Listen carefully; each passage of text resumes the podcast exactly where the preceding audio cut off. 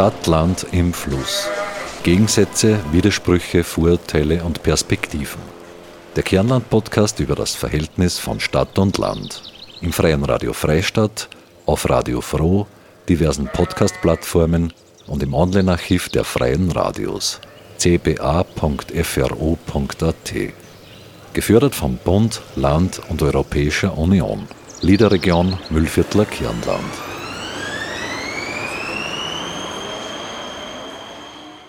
Mit dem Schuljahr 2015-2016 wurden alle Hauptschulen in Österreich mittels Stufenplan zu Mittelschulen umgewandelt. Die Idee dahinter war, eine Gesamtschule für alle 10- bis 14-Jährigen zu schaffen. Der Lehrplan ist in ganz Österreich einheitlich und auch das pädagogische Konzept dahinter. Also eigentlich dürfte es keinen Unterschied geben, wo die Schule meines Kindes ist. Aber ist es in Österreich entscheidend, ob ein Kind eine Mittelschule auf dem Land oder in der Stadt besucht? Mittelschulen in der Stadt haben ja oft einen schlechten Ruf. Warum ist das so? Und was fällt auf, wenn man das Thema Mittelschulen im Stadt-Land-Kontext betrachtet? Welche Vorurteile werden bestätigt? Welche entkräftet? Herzlich willkommen zu einer neuen Podcast-Episode von Stadt, Land im Fluss. Am Mikrofon begrüßt Sie heute Marita Koppensteiner.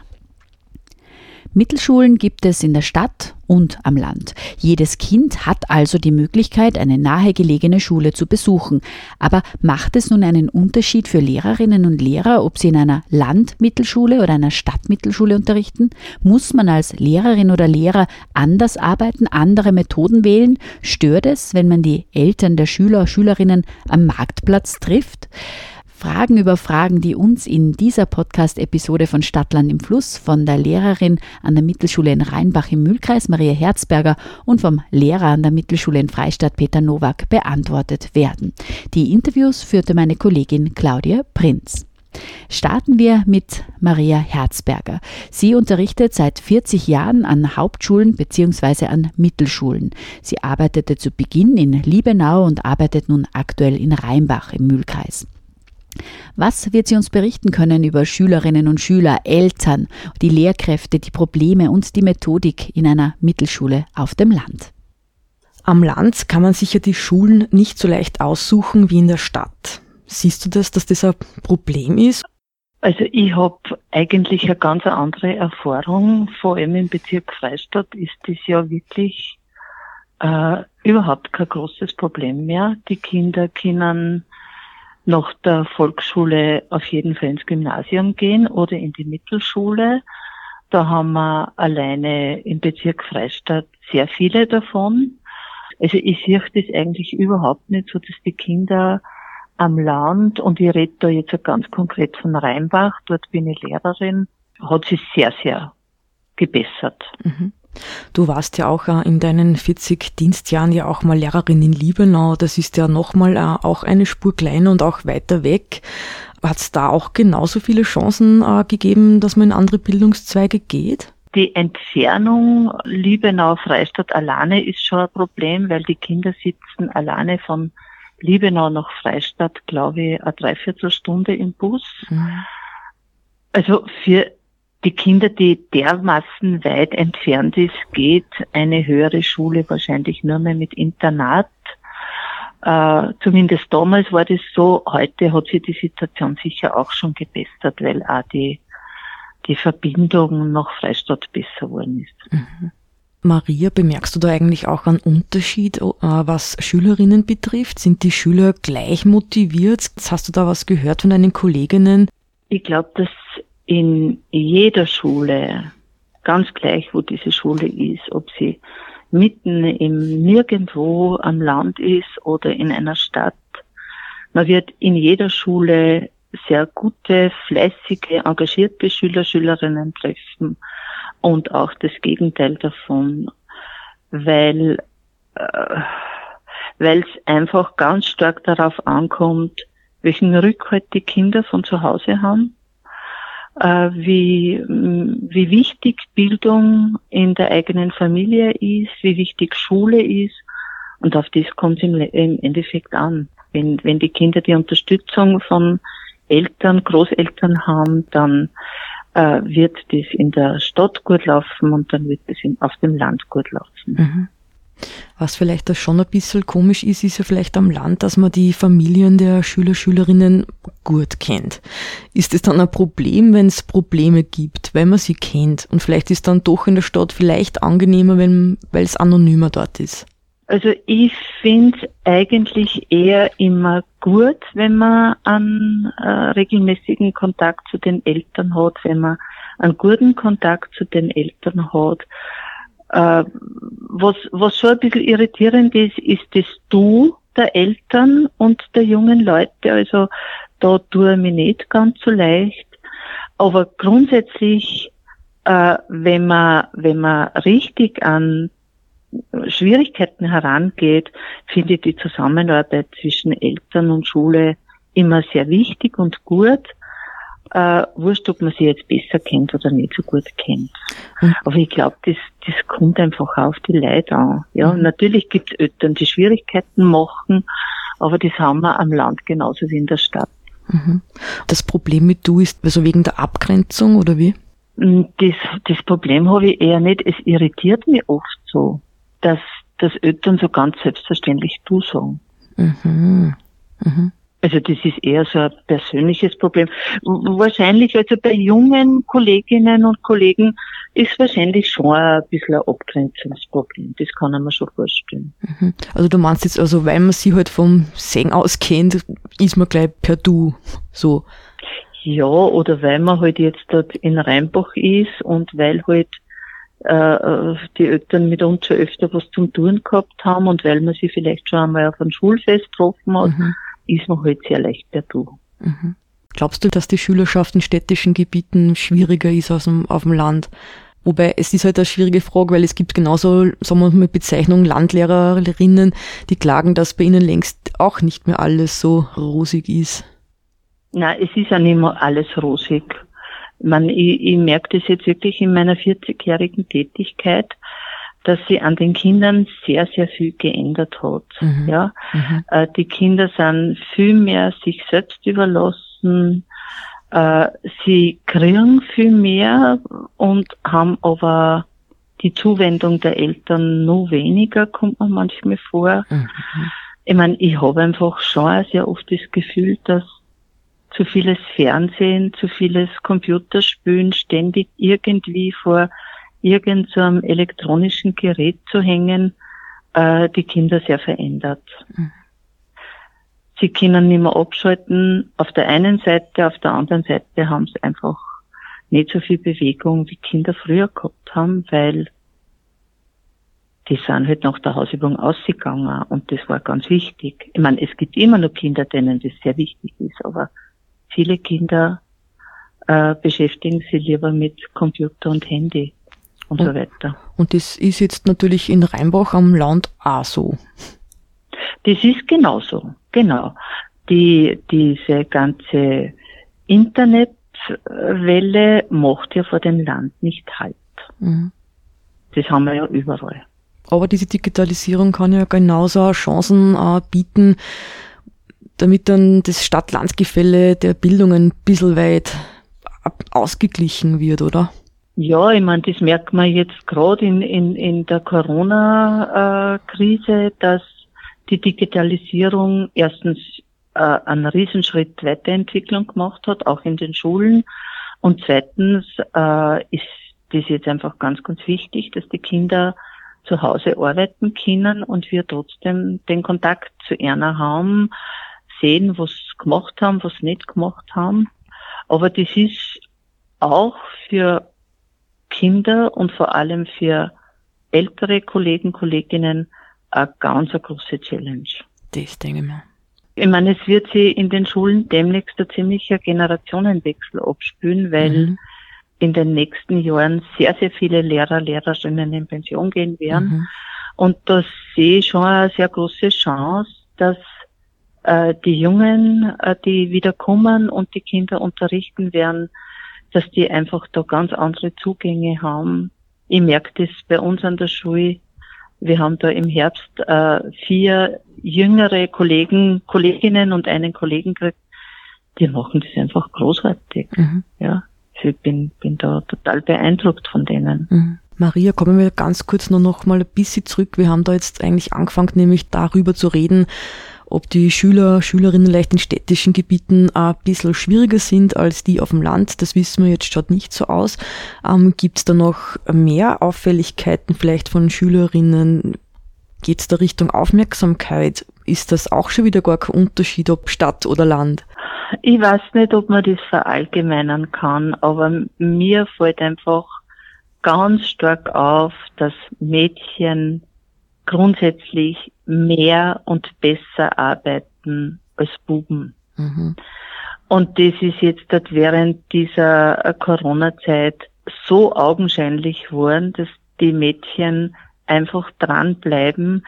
Ich, ich, ich meine, natürlich gibt es auch Mädchen, die total abgleiten, mhm. ja, aber ein Großteil der Mädchen ist wirklich äh, immer noch bereit, sehr viel für die Schule zu tun, äh, ganz verlässlich die Arbeiten zu erledigen, die Arbeiten abzugeben, mhm. ja. Und bei den Buben ist es einfach ungleich häufiger, dass sie wirklich abgleiten, mhm. ja, dass sie die Schule nicht mehr interessiert, dass sie irrsinnig viel vergessen, dass sie die Arbeiten nicht mehr machen, also das ist wirklich besorgniserregend hm. eigentlich. Und das ist jetzt durch Corona mehr geworden, sagst Ich habe schon das Gefühl, dass mhm. das dadurch verstärkt worden ist, weil es ist ja jetzt dort äh, in Oberösterreich auf jeden Fall in den meisten Bundesländern so, dass Schichtbetrieb ist. Mhm. Das heißt, die Kinder kommen zwei Tage in der Woche in die Schule und dann sind sie eigentlich wieder zu Hause sieben Tage und dann kommen sie wieder zwei Tage in die Schule. Mhm. Es gibt natürlich die, die Möglichkeit, dass sie in der Schule beaufsichtigt werden, aber von ihnen wird momentan sehr viel Selbstverantwortung verlangt, mehr wahrscheinlich, als sie leisten können. Mhm. Ja, es ist wirklich auch eine ganz schwierige Zeit für sie. Also mhm. ich, ich, sie sind nicht alleine schuld, es macht einfach Corona wahnsinnig viel für uns mhm. äh, mit uns. Und ich hoffe, dass es einfach gut ausgeht für, für, für die Kinder und Jugendlichen, die mhm. da gerade in der Schule sind. Ja, das hoffe ich auch. Das wünschen wir mhm. uns auf alle Fälle. Ich werfe jetzt da das nächste Vorurteil in den Pott rein. Ähm, ja, es gibt mehr Kinder alleinerziehende Elternteile in den Städten. Mhm. Ich weiß nicht, ob das ein Vorurteil ist. Es heißt ja auf jeden Fall am Land auch schon ganz schön. Mhm.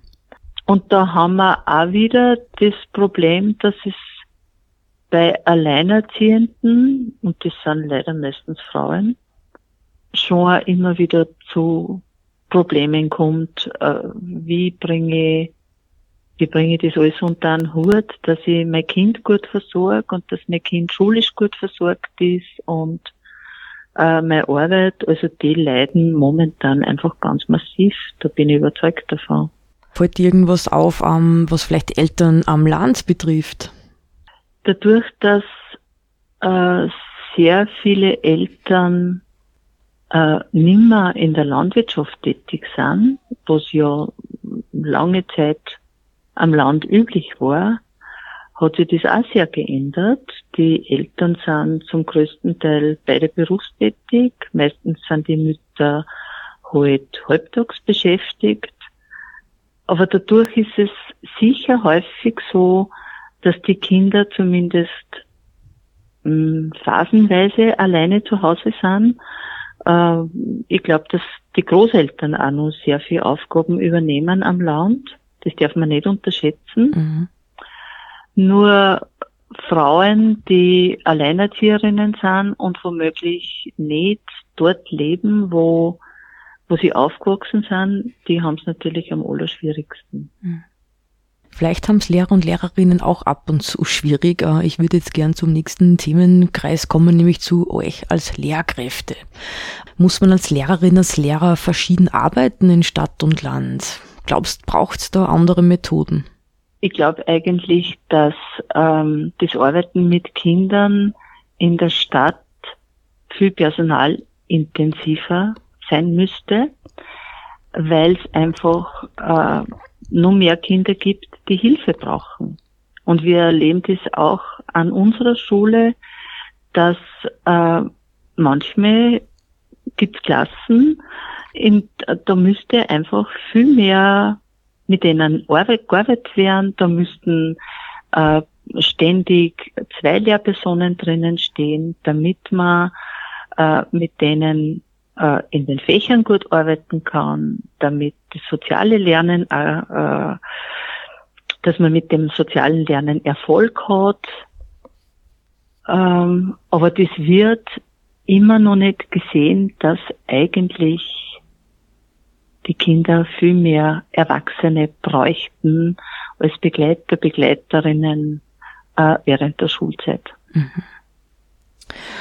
Mm, und wie siehst du Und da? das- okay, bitte. Entschuldige. Na, Und es ist immer wieder eine Geldfrage. Ja, Das ist leider so. mhm. auf alle Fälle. Mm, Der Lehrplan ist ja auch der gleiche. Zwischen Stadt und Land, da gibt es keinen Unterschied. Mhm. Sind aber allerdings die Klassen anders zusammengesetzt. Ja, genau, das ist das große Problem. Wir müssen einen Spagat machen von, von sehr lernschwachen Kindern zu sehr äh, lernhungrigen und lernwilligen und geschickten Kindern. Und diesen Spagat zu schaffen, das ist, das ist eigentlich nicht zum Schaffen. Mhm. Schon gar nicht, wenn man alleine in der Klasse steht. Mhm. Seid ihr noch alleine in der Klasse als Lehrer, Lehrerin? Es gibt ja jetzt diese Mittelschule, die ursprünglich die neue Mittelschule war und Ja. begonnen hat das Ganze mit Doppelbesetzungen in allen Hauptgegenständen. Mittlerweile hat man diese, diese Zweifachbesetzung halbiert, ja. Also von Doppelbesetzungen kann nur mehr teilweise die Rede sein. Und äh, also ich weiß nicht, manchmal kommt mir wirklich vor, dass man die Lehrer ganz schön verhatzen will. Mhm. Mhm. Also ist diese Halbierung seit Corona oder war das vorher schon?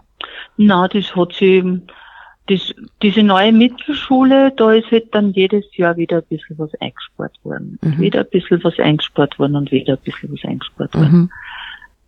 Und eigentlich müsste investiert werden. Eigentlich müsste nicht gespart werden, sondern es müsste echt, äh, da, da müsste wirklich Personal investiert werden. Man, das klingt furchtbar, aber eigentlich bräuchten wir ganz viele, ganz fähige Pädagogen und Pädagoginnen. Mhm. Ein anderes Feld ist ja auch zum Beispiel Thema Sprache und Minderheiten. Wie schaut's da aus zwischen Stadt und Land? Hast du da was beobachtet? Könnte mir jetzt auch wieder ein Vorteil äh, in raushauen. Am Land, da gibt's eigentlich fast nur deutsche Muttersprachler und in den Städten nicht deutsche Umgangssprache. Naja, das ist ja auch eine Tatsache, dass am Land die, die Kinder, die jetzt dort aus Migrantenfamilien kommen, ja, dass die ja wirklich immer in der Minderheit sind. Es sind halt ein paar äh, in den Stadtschulen, die, die Klassen um vieles vielfältiger sind. Mhm. Und die bräuchten natürlich auch wieder Unterstützung. Kommen wir jetzt langsam vielleicht schon äh, Richtung Ausblick. Ja, ähm, was glaubst du, braucht's denn am Land jetzt konkret da, was Schulstandorte vielleicht betrifft? Ich würde nicht sehr gut finden, wenn man diese Schulstandorte zusammenfasst, also einige Schulen auflässt und halt das irgendwie dann zentralisiert. Diese, diese Ideen, die gibt's ja immer wieder mal.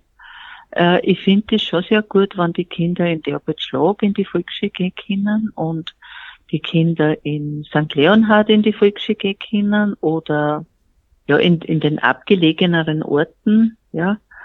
Äh, also grundsätzlich gibt's momentan genug Schulstandorte. Aber ob sie das so weiterhin hält, das kann ich nicht sagen. Das Mhm. weiß ich nicht. Mhm. Das wäre aber sicher wichtig. Kleinere Schulen haben halt wirklich auch was familiäres, ja. Ich kenne in unserer Schule jedes Kind. Mhm. Und das, das hat halt was, ja. Mhm. wenn ich jedes Kind beim Namen kenne und mit jedem Kind irgendwie schnell ein Gespräch anfangen kann oder schnell mal einhaken kann, wenn irgendwas schief läuft. Also das finde ich schon sehr angenehm. Mhm. Was hältst du von der Idee zurück zur alten Dorfschule, alle Altersstufen gemeinsam im Klassenraum sitzen? Das weiß ich nicht, ob das noch funktionieren darf, weil sie die Kinder so geändert haben. Mhm. Hm. Also jedes Kind will die totale Aufmerksamkeit und rund um die Uhr die totale Aufmerksamkeit. Und ich, ich, ich kann mir nicht vorstellen, dass man das schafft als einzelne Person in einer Klasse.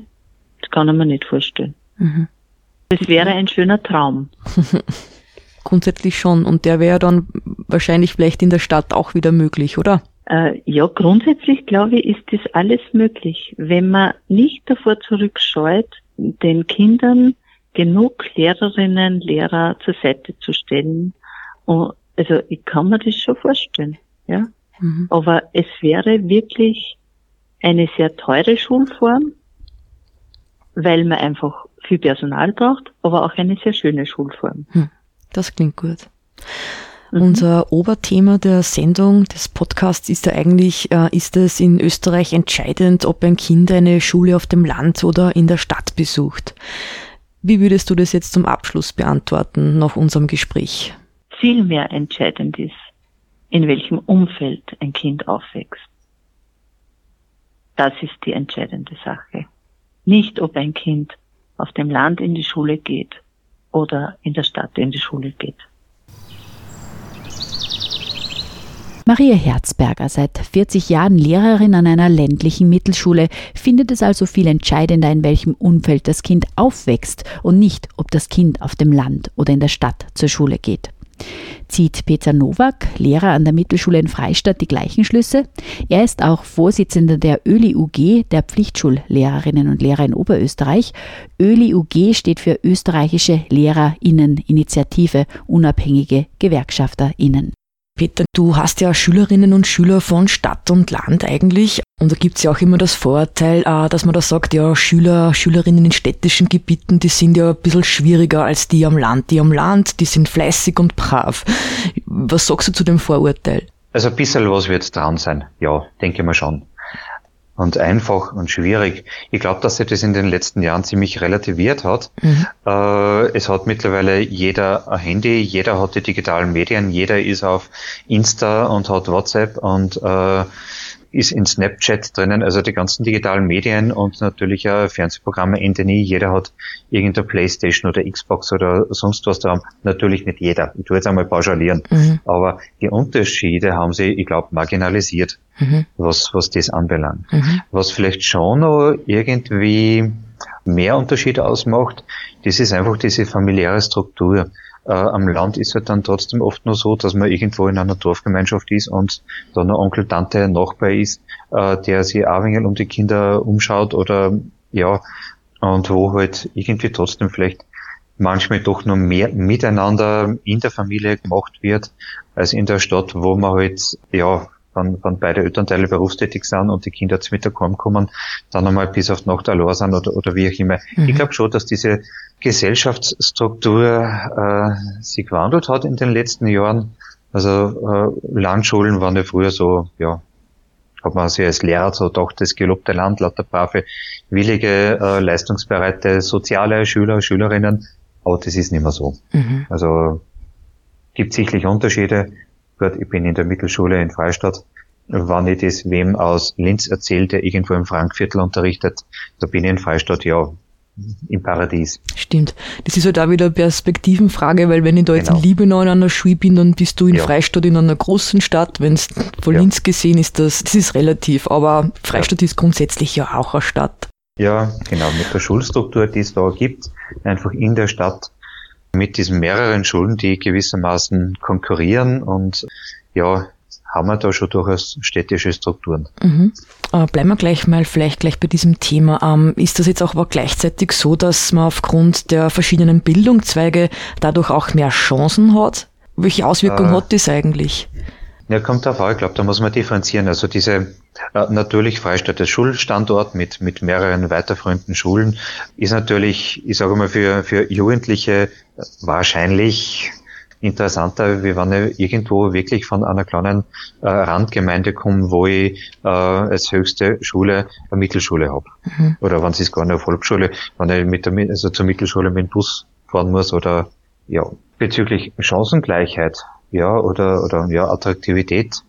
Natürlich, es gibt da in Freistadt äh, eins, zwei, drei Schulen, die um die 10- bis 14-Jährigen buhlen. Also mhm. Gymnasium mit der Unterstufe, das Marianum heißt äh, private Mittelschule und die öffentliche Mittelschule, wo die Hälfte Musikklassen sind. Mhm. Äh, also da gibt's schon, ja, ich sage mal, wirklich Konkurrenz. Das ist, mhm. ist einfach so. Mhm. Okay, kann man das also sagen, dass diese Auswirkung sogar ist, dass man da ein bisschen konkurriert? Naja, freilich. Äh, im Großen und Ganzen ist so, man muss als Schule natürlich äh, sein Schulprofil schärfen, man muss nach außen hin zeigen, wie toll, dass man unterrichtet, welche Projekte das man macht. Mhm. Das merkt man, wenn man die Tipps aufmacht und da Wandertage oder irgendwelche Besuche bei Firmen oder, oder irgendwelche mhm. Müllsammelaktionen drinnen sind. Das ist toll, das ist notwendig für, für die Kinder, dass man halt sagt, okay, es gibt was anderes auch noch, außer Schule und dass man da seine, seine ganzen Inhalte paukt und schreibt und mhm. irgendwie ja, vermittelt kriegt. Eh, aber wenn das dann im Endeffekt so ist, dass die Schulen gegeneinander arbeiten, wenn es jetzt auf der ja, dieselbe Altersstufe ist, äh, ja, dann finde ich das nicht wirklich in Ordnung, weil mhm. man gibst du, ich bin Anhänger einer gemeinsamen Schule der 10- bis 14-Jährigen. Mhm. Ähm, ja, und die Chancengleichheit äh, geht über die Bildung und wenn ich da dann schon äh, separiere und differenziere, äh, ja, ich meine, das finde ich nicht in Ordnung. Mhm. Aber gut, das ist ein in Österreich gewachsenes historisches System, dass wir da zweigleisig fahren mhm. bei den 10- bis 14-Jährigen. Ja, ich finde es nicht gut. Mhm. Aber kannst du das vielleicht gleich an dieser Stelle mal erklären, weil ich es verstehe jetzt nicht ganz, äh, weil ich mich da jetzt vorbereitet habe auf diesen Podcast. Und ähm, die Hauptschule war dann die neue Mittelschule und jetzt die Mittelschule, ja. aber die Hauptidee dahinter war schon sehr wohl eine Gesamtschule für alle, oder? Das ist ja aber eigentlich nicht so. Ja, die Gesamtschule für alle gibt's im Endeffekt äh, in den Gemeinden, die weit ab der Zentren sind, die mhm. wirklich an der Peripherie liegen, wo es zu weit ist, dass ich wirklich in der Früh mit, mit dem Schulbus äh, ins nächste Gymnasium oder, oder so irgendwo hinfahre. Mhm. Also da gibt's die, diese Durchmischung. Äh, da, sind, da sind die Schüler äh, natürlich altersmäßig in ihren äh, Stammklassen, aber natürlich sind da ja sehr, sehr gute Schüler und natürlich auch weniger gute Schüler beieinander. Mhm. Und da besteht die Möglichkeit, dass ich wirklich sage, äh, oder dass ich wirklich beobachte, äh, wie die, die Schüler, die, die guten Schüler, die äh, etwas schwächeren Schüler einfach äh, mitreißen, motivieren. Äh, das hat dann äh, ja, einfach tolle Effekte, so das Miteinander lernen. Mhm. Und natürlich auch, äh, dass dann die guten Schüler dann einmal merken, hey, du gibt's wen, der einfach Probleme hat und der darf man nicht egal sein. Mhm. Äh, den dass ich irgendwie Hilfe unterstützt oder äh, ja, und äh, viel von den Sachen fallen einfach weg, wann ich da schon äh, unterteile in, ja, ich sage einmal, Schulen für gute Schüler und ja, was sind dann Schulen für schlechte Schüler? Mhm. Mhm. Ja, das ist von, von, ich sehe das von dieser gesellschaftlichen Seite ist das schon mal problematisch. Ja. Weil ich kann nur irgendwie das Gesellschaft zusammenhalten, wenn ich den anderen kenne, wenn ich weiß, wie der andere tickt, wenn ich den genauso akzeptiere und einfach Teil meines Lebens sehe. Und wenn ich da bin selber im Gymnasium gewesen und einer von meinen besten Freunden war in der Hauptschule. Mhm. Äh, da war das manchmal schon irgendwie ein wenig, ja, strange, seltsam, wenn wir da so irgendwie reden und wenn ich wie gemerkt habe, hey, das sind eigentlich zwei Parallelwelten, die da nebeneinander für 10- bis 14-Jährige existieren und das finde ich nicht in Ordnung. Mhm. Es gibt einen Lehrplan für die 10- bis 14-Jährigen und dann macht man zwei Schulsysteme dafür. Mhm. Gut, das ist historisch gewachsen und irgendwie ist uns gelernten Österreicherinnen und Österreicher im Hinterstübchen nur äh, ganz tief drinnen sitzt, das irgendwo ganz unten drin, das Gymnasium irgendwie was Besseres ist. Ja, voll. Und ja, ich meine, das ist nicht, das ist maximal im ländlichen Raum, dass ich da, ich sage mal, eine Konzentration von, äh, von Schülern sitzen habe, deren Eltern Wert darauf legen, dass ihre Kinder im Gymnasium sind. Mhm. im wirklich großstädtischen Bereich schaut es ja auch schon wieder anders aus. Aber also wäre das dann für die sogar eine gute Idee, wenn es auch in der Stadt äh, einfach so ein Motto gäbe, zurück zur alten Dorfschule eigentlich. Das wäre dann für die ganz interessant. Ja, im Endeffekt schon. Wobei man denkt, da fehlt einfach dieser politische Wille, dass ich wirklich eine Gesamtschule mache. Mhm. Und die neue Mittelschule, wie die gekommen ist, also ich war damals in der Hauptschule 1 und wir waren im zweiten Jahrgang dabei, wie wir Mittelschule worden mhm. äh, sind. Also so, wie man die Möglichkeit gehabt hat, dass man eine Mittelschule wird. Mhm. Und äh, naja, da war es schon so, dass man direkt konkurriert hat um Schüler, Schülerinnen.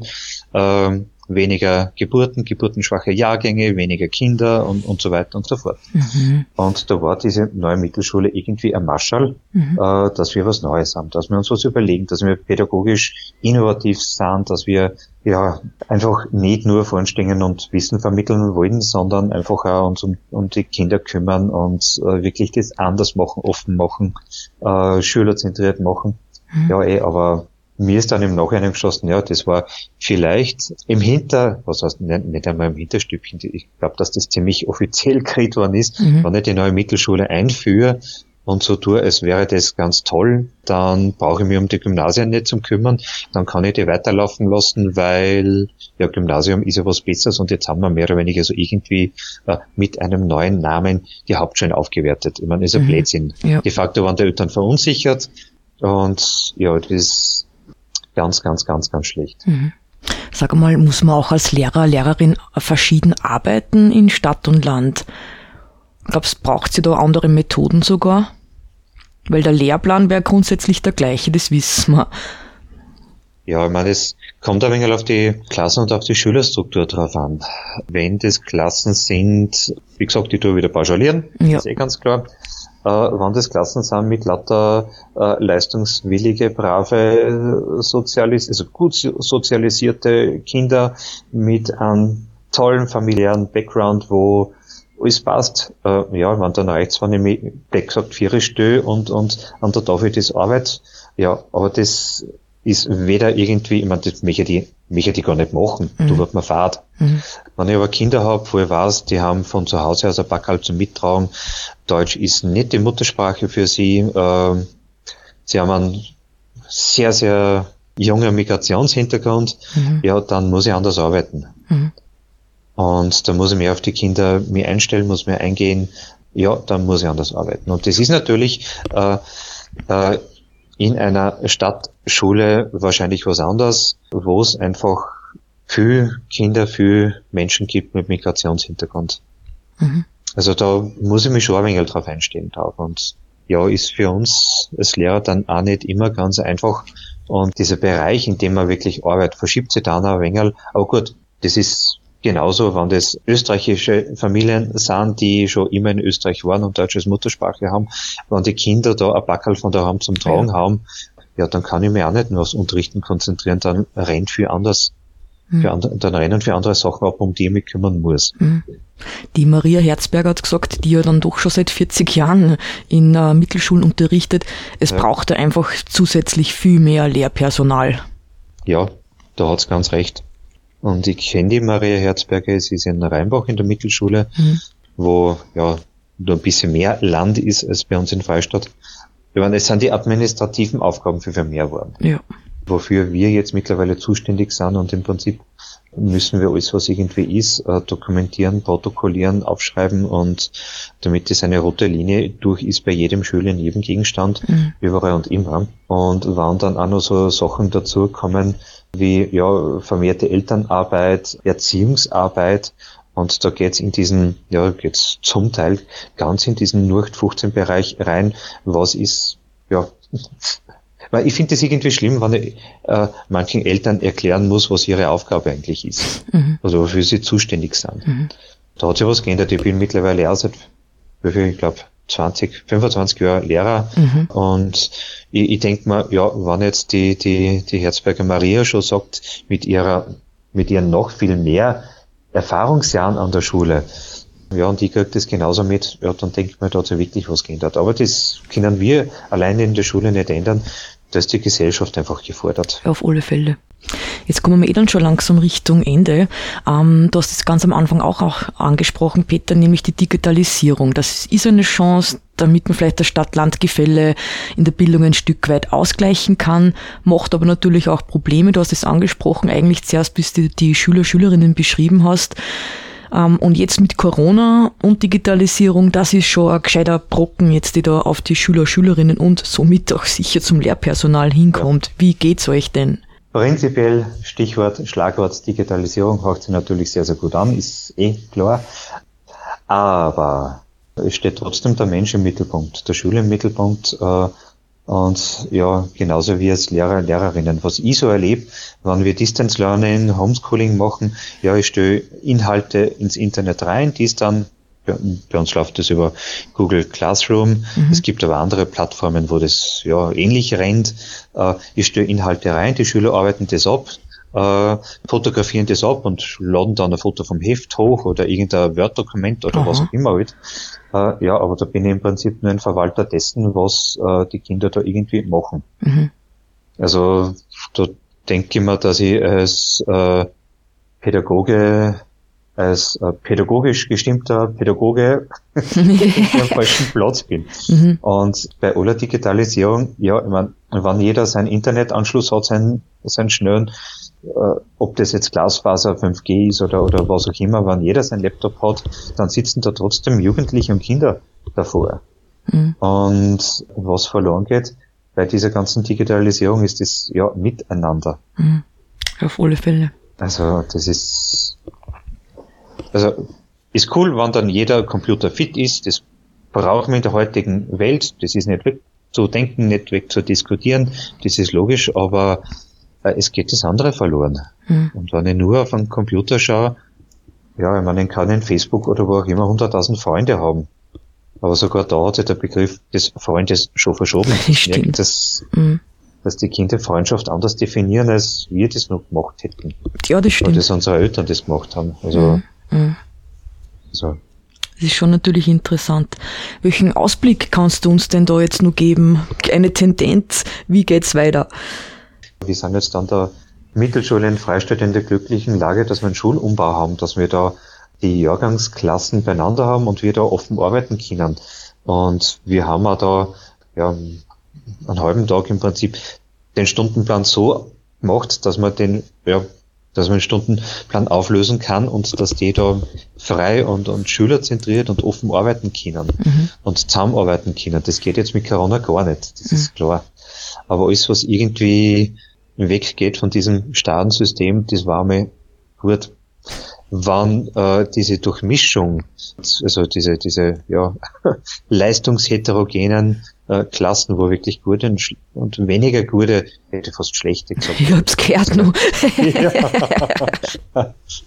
Schüler beieinander sind, äh, dann, dann hat das tolle Synergieeffekte. Mhm. Und da gehört aber wirklich einmal der politische Wille oder der, der Konsens äh, darüber, dass das gut wäre. Aber solange irgendwie gewisse Parteien oder Gruppierungen einfach sagen, Gymnasium darf nicht angetastet werden, äh, wird das nicht funktionieren. Mhm. Und Menschen lassen sie nicht leichter äh, auseinander dividieren, als wenn man ja, hm, wenn man dafür sorgt, dass sie sich gegenseitig nicht kennen oder irgendwie, ja, ich meine, mhm. wie gesagt, gesellschaftliches Problem, da können wir in der Schule allein ja, bis zu einem gewissen Grad schon irgendwie mitwirken, aber diese Rahmenbedingungen, dass man irgendwie offen arbeiten kann, die werden immer schlimmer. Mhm. Ich, meine, ich kann nicht sagen, äh, liebe Schule, jetzt mach ein Schulprofil, jetzt tu die irgendwie in eine gewisse Richtung spezialisieren, arbeite offen und, und arbeite selbstständig und, und lass da was einfallen und am Schluss mach man einen standardisierten Test. Also das kann nicht, das kann nicht gehen. Mhm. Ich kann nicht Schulautonomie irgendwie groß an die Glocke hängen oder mir an die, ja, irgendwo hin, ja, wo auch immer, mhm. äh, und dann im, äh, im Handumdrehen sagen, ja, und dann machen wir einen standardisierten Test. Mhm. Ja, das ist irgendwie, Effekt, das funktioniert nicht.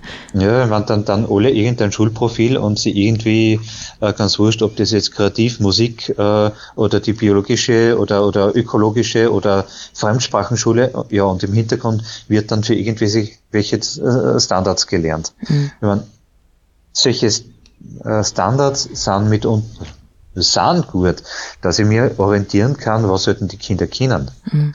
Oder wo soll es hingehen, Grundkompetenzen, dass ich, äh, dass ich Probleme lösen kann, dass ich, dass ich, man, ist gut, wenn sowas kommt, aber die Art und Weise, wie das dann oft vom Ministerium äh, braucht wird, okay, jetzt zur Corona-Zeit, erfahren wir alles aus Pressekonferenzen und dann kommt aber die Verordnung dazu meistens irgendwann einmal. Ja. Ja, es ist momentan, es war vorher schon schräg und schlimm mhm. und jetzt mit Corona ist irgendwie ein Wahnsinn geworden. Mhm. Aber mhm. gut. Ja, und mittlerweile erlebe ich das so, äh, dass wir in der Schule so vollgestopft sind mit, mit irgendwas umeinander organisieren, mit mhm. umeinander telefonieren, dass ja, ich meine, diese, diese, diese Flut an irgendwelchen zusätzlichen Sachen äh, ist gewaltig. Und gleichzeitig werden aber äh, Sachen, die, oder Angebote, die äh, das Unterrichten oder, oder die irgendwie die Zusammenarbeit, ganz wurscht, ob das jetzt äh, Coaching ist oder, oder irgendwie äh, Mentorensystem oder, ja, ich meine, das, mhm. ja, es gibt zu wenig. Das stimmt. Sagen wir es einfach so. Ja. Peter, sag mal äh, zum Abschluss jetzt. Ähm, wir haben eingangs jetzt erwähnt bei unserem Podcast, ist es eben entscheidend in Österreich, ob ein Kind eine Schule auf dem Land oder in der Stadt besucht? Ich sage mal prinzipiell nein. Vorausgesetzt, es passen die, ich sage mal, der Großteil der Faktoren, äh, so wie äh, Familie, äh, Lehrer, die dem Kind wirklich wohlgesonnen sind, Eltern, die äh, sich darum kümmern, dass das Kind wirklich was lernt, denen Bildung eine, also ein Anliegen ist. Also prinzipiell denke ich mir, macht es keinen Unterschied. Mhm. Wobei es natürlich klar ist, dass äh, Familienstruktur, wie schaut's aus, Arbeitszeiten der Eltern, gibt's äh, Tante, nette Nachbarin, wo das Kind hinkommen kann, wie schaut der Freundeskreis aus? Das spielt alles eine riesengroße Rolle und ja, also aber prinzipiell nein. Ich meine, wir sind da in einer ländlichen Struktur trotz allem nur. Es fahren Schüler dann mit dem Schulbus nach Linz, fahren nach Bad Leonföhn in die Tourismusschule oder ins Borg, Borg Hagenberg. Schüler pendeln ein nach Freistadt, von St. Leonhard, Liebenau, woher auch immer. Ja, also prinzipiell denke ich mal, die Zeiten, wo es wirklich so war, dass einen gewaltigen Unterschied gemacht hat, nein. Mhm. Ich glaube nicht, dass da große Unterschiede gibt. Wir hörten Peter Nowak, Lehrer an der Mittelschule in Freistadt und Vorsitzender der ÖLI UG, der Pflichtschullehrerinnen und Lehrer in Oberösterreich. ÖLI UG steht für Österreichische Lehrerinneninitiative Unabhängige Gewerkschafterinnen. Das Interview führte meine Kollegin Claudia Prinz. Laut Peter Nowak und Maria Herzberger haben sich die Unterschiede also marginalisiert, was das Thema Stadt-Land betrifft. In jeder Schule gibt es engagierte Schülerinnen und Schüler und weniger engagierte, weil es hauptsächlich darauf ankommt, welchen Rückhalt sie von zu Hause bekommen. Und dann läuft es in der Stadt und auch am Land gleichermaßen gut oder eben nicht. Die Digitalisierung macht sowieso auf dem Land nicht Halt. Internet, Handy, Tablet spielen eine immer größere Rolle im Leben der Kinder, wo Lehrerinnen und Lehrer auch deutliche Veränderungen bei den Kindern bemerken, auch am Land. Allerdings bräuchte es für ein gutes Gelingen, so Herzberger und Nowak, auch viel mehr gut geschultes Lehrpersonal, um mit den neuen Herausforderungen gut zurechtzukommen, damit soziales Lernen auch wirklich erfolgreich ist. Die größte Herausforderung stellt momentan sowieso Corona dar, denn das Miteinander, das geht aktuell unter und das ist, so Herzberger und Nowak, in einer Schule eigentlich das Wichtigste. Beide bedauern sie, dass die gemeinsame Schule für alle noch in weiter Ferne liegt, da der politische Wille in Österreich dazu bisher noch fehlt. Stadt, Land im Fluss, der Kernland-Podcast im Freien Radio Freistadt zum Thema Mittelschulen in Stadt und Land. Und damit kommen wir zu unserer Rubrik Zurkorste, Weggezogene, Zurückgekommene. Hier kommen Menschen zu Wort, die entweder ins Mühlviertler Kernland aufs Land gezogen sind, von hier weggegangen sind oder nach längerer Zeit in der Ferne wieder zurückgekehrt sind. Sie sprechen über ihre Beweggründe, die Unterschiede zwischen Stadt und Land und was ihnen hier oder dort besonders gefällt bzw. was ihnen abgeht. Heute hören Sie einen Kommentar von Anna Engelmann, eine Weggezogene, die Zoologie in Wien studiert. Zurgereiste, Weggezogene, Zurückgekommene.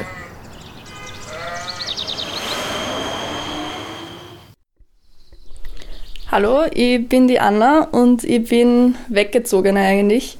Ähm, ich bin vor drei Jahren fürs Studium nach Wien gezogen. Ich studiere dort äh, Zoologie. Mittlerweile habe ich den Bachelor. Und ähm, ja, also Wien ist eigentlich eine wunderschöne Stadt, also auch im Vergleich zu, zu anderen Städten. Es gibt super, super tolle Grünflächen. Ähm, also vor allem für Zoologiestudenten ist halt Donauinsel ist wunderschön, man, man sieht wirklich viele Tiere und natürlich auch im, im Stadtgebiet sind, sind viele Vögel und so. Aber das ist halt auch das, was mir abgeht, was man jetzt wahrscheinlich auch aushören kann. Ähm, mir geht einfach die Natur extrem ab. Also ich bin ähm, im ersten Jahr war ich halbwegs in der Innenstadt in einer Wohnung, weil ich halt mir noch nicht wahnsinnig viel Gedanken drüber gemacht habe. Und es ist halt wirklich ähm, ja, wenn du halt beim Fenster rausschaust und du siehst genau das nächste Hochhaus, ist es halt wirklich nicht so die geile Lebensqualität. Und jetzt bin ich mittlerweile auch so ein bisschen am Stadtrand von Wien und ja, genieße es halt, dass ich dort wenigstens ein bisschen rausgehen kann, wenn ich mag und äh, ja, ein bisschen die Tiere habe. Aber was mir halt trotzdem echt abgeht und wo ich mir immer wieder freue, wenn ich heimkomme eben nach Oberösterreich, ist einfach das, das Grüne, das, dass du halt einfach rausgehen kannst und du bist halt auch allein, wenn du irgendwo hingehst und du, du hörst Tiere, es, es riecht anders. Das ist wirklich, es, das ist mir erst aufgefallen, nachdem ich halt länger in Wien war und dann wieder zurückgekommen bin. Also es riecht wirklich einfach besser am Land, außer es ist ja gerade für waren oder sonst was. Ähm, aber ja, also alles in allem ist das Grüne in Oberösterreich einfach Sie hörten Anna Engelmann, eine Weggezogene, die in Wien doch die Natur vermisst. Und damit sind wir auch schon am Ende unseres Kernland-Podcasts angelangt. Am Mikrofon verabschiedet sich Marita Koppensteiner. Redaktion Claudia Prinz, Marita Koppensteiner und Martin Lasinger. Stadt, Land im Fluss. Gegensätze, Widersprüche, Vorurteile und Perspektiven. Der Kernland-Podcast über das Verhältnis von Stadt und Land im Freien Radio Freistadt, auf Radio Froh, diversen Podcast-Plattformen und im Online-Archiv der Freien Radios cba.fro.at. Gefördert vom Bund, Land und Europäischer Union. Liederregion Müllviertler Kirnland.